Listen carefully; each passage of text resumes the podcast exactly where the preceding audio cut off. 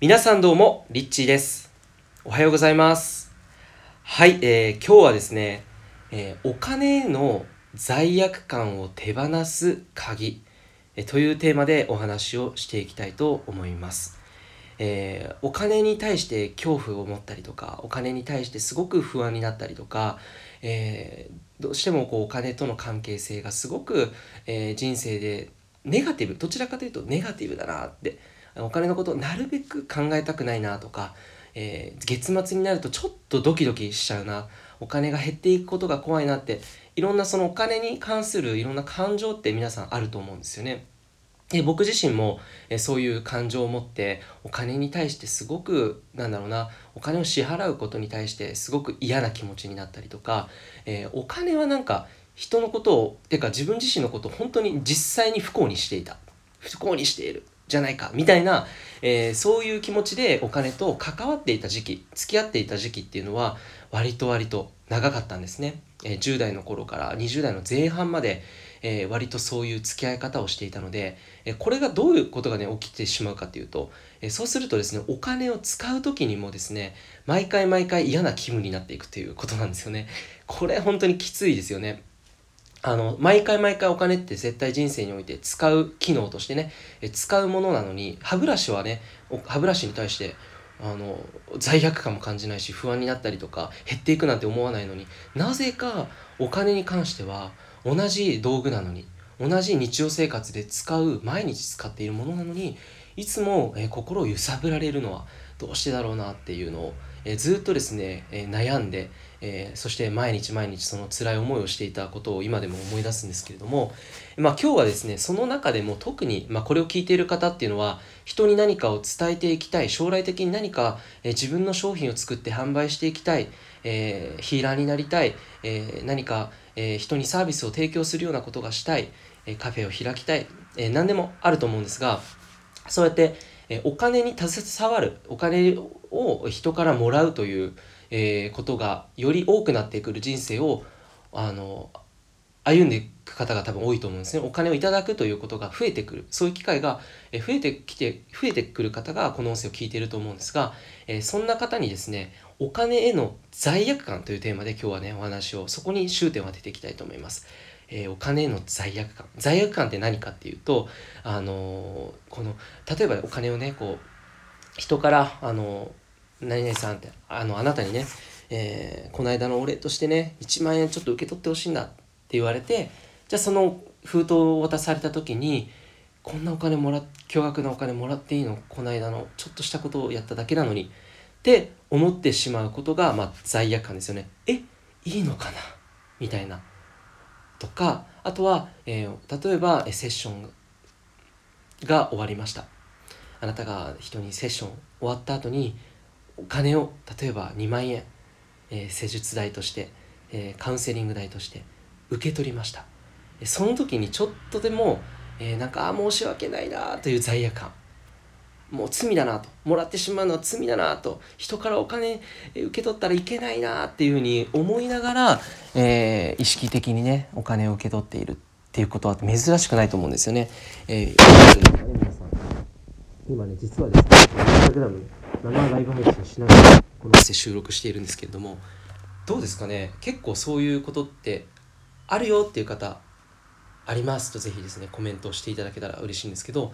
そうなんですよね。これね本当に僕たちって実は小さい時からお金との関係性っていうのは教えられてこなかったんですね。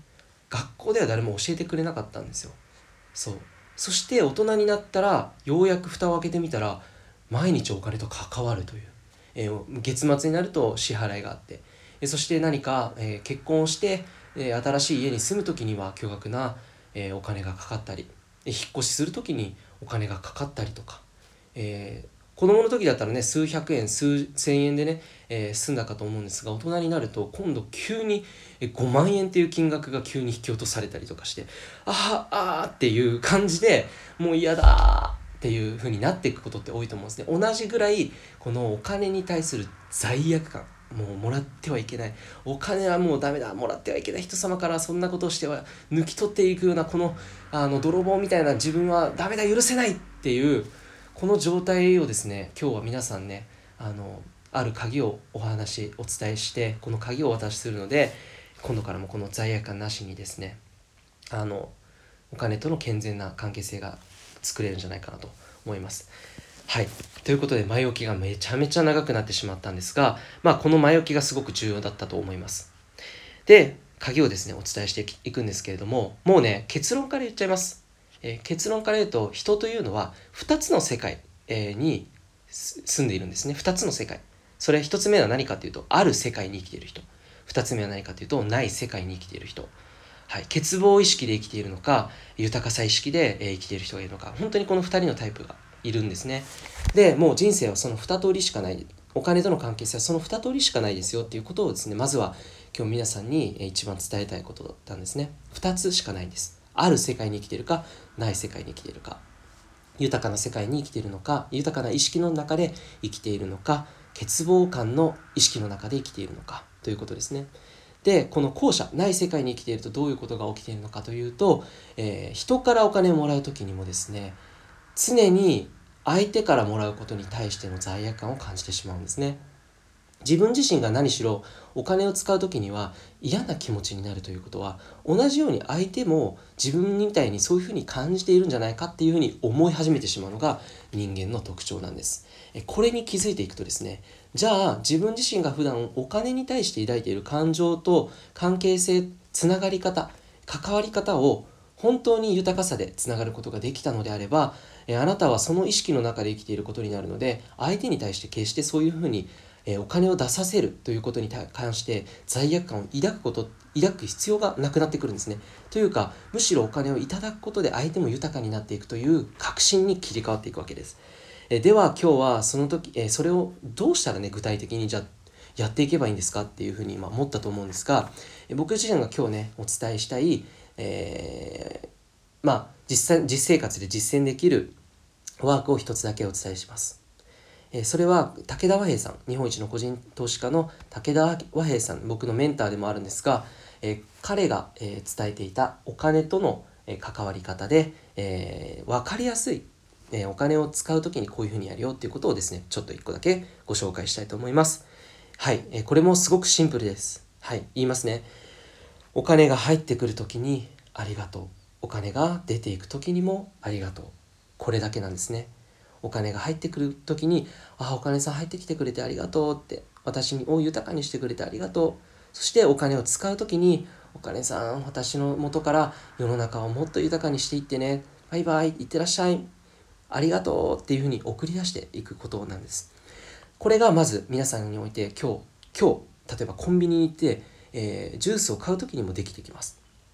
じゃあ、まあ、これをね、やってことがないので、ちょっと本当にその意識が変わっていくのかっていうと分かんないと思うんですが、まずはやってみるっていうところからスタートしていただきたいです。そしてその次にだんだんですね、えお金が減っていくという、目減りしていくっていう感覚がなくなってくるんですね。え例えば、毎日、えー、僕自身が実践していた他の例で言うと、えー、電車に乗る時東京に行く時1時間かけて乗る電車の時間の中で自分のエネルギーを大切にしたい。その時にじゃあどういうふうにしたらその東京までのエネルギーを保つことができるのか。って思った時に、えー、僕は、えグリーン車に乗ろうっていうふうに思ったんですね。でも当時はグリーン車で1回やっぱり1000円ぐらいかかってしまうんですよね。400円でいいのに1000円かかってしまう。600円でこれ1週間だったら、え4000円5000円っていうふうにですね損失してしまうって意識だったんですが、まあ、グリーン車にそれでも自分の意識を整えるためにっていうふうに乗っていたら自然とそれがもう当たり前になっていて今ではもう本当にお金が減っていくまあそんな細かい金額ではあるんですがっていう感覚っていうのは